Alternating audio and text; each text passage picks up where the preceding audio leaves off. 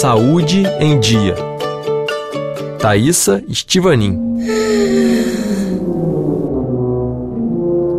Olá, bem-vindos ao nosso programa Saúde em Dia. As crianças também podem ser vítimas das doenças do sono, que muitas vezes explicam problemas comportamentais e dificultam o cotidiano das famílias.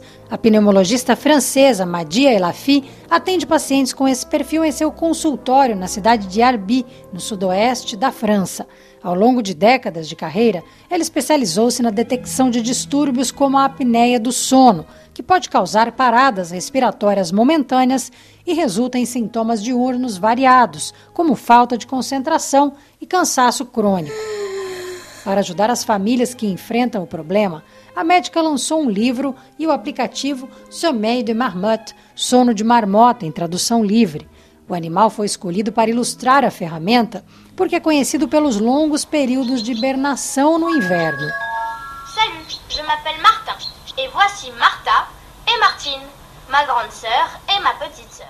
Através da história de Martin, uma marmota que vive com sono e uma série de jogos online, a criança responde perguntas que, dependendo da resposta, indicam a necessidade de consultar um profissional.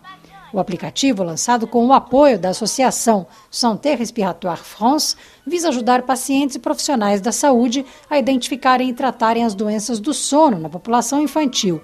Disponível em francês e inglês, a intenção é que a ferramenta seja traduzida em outros idiomas, incluindo o português. O interesse da pneumologista pela questão surgiu de sua própria história pessoal. O mais velho de seus quatro filhos, hoje adultos, sofreu de apneia do sono por vários anos, sem que ela mesma percebesse, sendo médica de formação. A pneumologista passou a dedicar-se então ao tratamento dos distúrbios do sono e tornou-se também alergologista. Muitas vezes, os sintomas respiratórios que atrapalham o sono das crianças derivam de alergias a diferentes substâncias. A pneumologista francesa explica que muitas dessas dificuldades envolvem o diagnóstico dos profissionais da saúde. Euh, Nos cursos de medicina, que ainda são bastante segmentados, algumas patologias ainda são associadas. Profissionais formados em alergologia não relacionam necessariamente a apneia do sono aos problemas de aprendizagem. Da mesma maneira, exemplifica, os neuropediatras e neuropsicólogos não buscarão necessariamente necessariamente estabelecer uma relação entre o transtorno do déficit de atenção e o sono. O diagnóstico é, antes de tudo, clínico. Não precisamos de ferramentas sofisticadas. É importante fazer uma reflexão em termos médicos. O primeiro reflexo do médico explica deve ser a detecção de fatores de risco, prematuridade, que aumenta a probabilidade de ter apneia do sono, antecedentes familiares de alergia ou ainda o refluxo gastroesofágico, que pode aumentar o tamanho das amígdalas e atrapalhar a respiração. Além disso, explica a médica, é importante verificar a existência de episódios de otite ou de bronquiolite, por exemplo. Et ensuite, je vais euh, euh, aller à la recherche des symptômes un par un. Em seguida, eu vou listar todos os sintomas da criança, um por um. Verificar se o ronco é forte, se ela respira de boca aberta, se transpira de noite ou se o sono é agitado. Além disso, se levanta à noite, acorda para fazer xixi ou beber água, ou dorme com a cabeça para trás e a boca aberta, por exemplo, que é um sinal de que está procurando ar. Aller chercher l'air. Outros sintomas também podem gerar suspeitas: dor de cabeça matutina, dificuldades para se levantar, despertar muito cedo, além de problemas já citados como falta de concentração, hiperatividade, agitação exacerbada, nervosismo e dificuldades de aprendizado.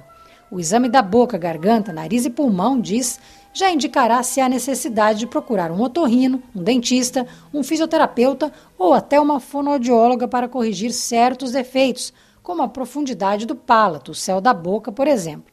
Caso a apneia seja diagnosticada, a criança poderá precisar de um aparelho para dormir, conhecido como CPAP, máquina geradora de pressão positiva contínua da via aérea. A polissonografia, exame que registra atividade cerebral durante o sono, só é realizada em certos casos. O mais importante é que o tratamento seja instituído o mais rápido possível.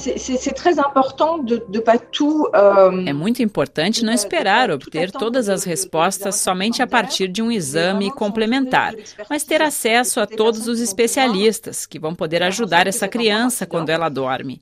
Ela deve estar deitada, com o ar saindo pelo nariz, para ter um sono tranquilo, reparador.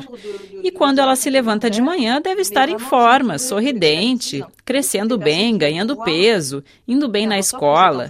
Se é o caso, não temos mais nada para fazer além de acompanhá-la.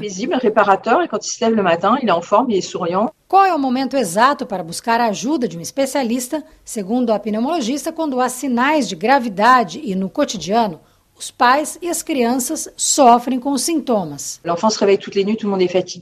Quando a criança acorda todas as noites e todo mundo fica cansado, tem problemas de aprendizagem, ou para de crescer, ou cresce menos do que deveria, muda de comportamento, tem infecções frequentes ou uma asma que piora, a partir do momento em que as consequências são importantes. O retentissement é vraiment très important.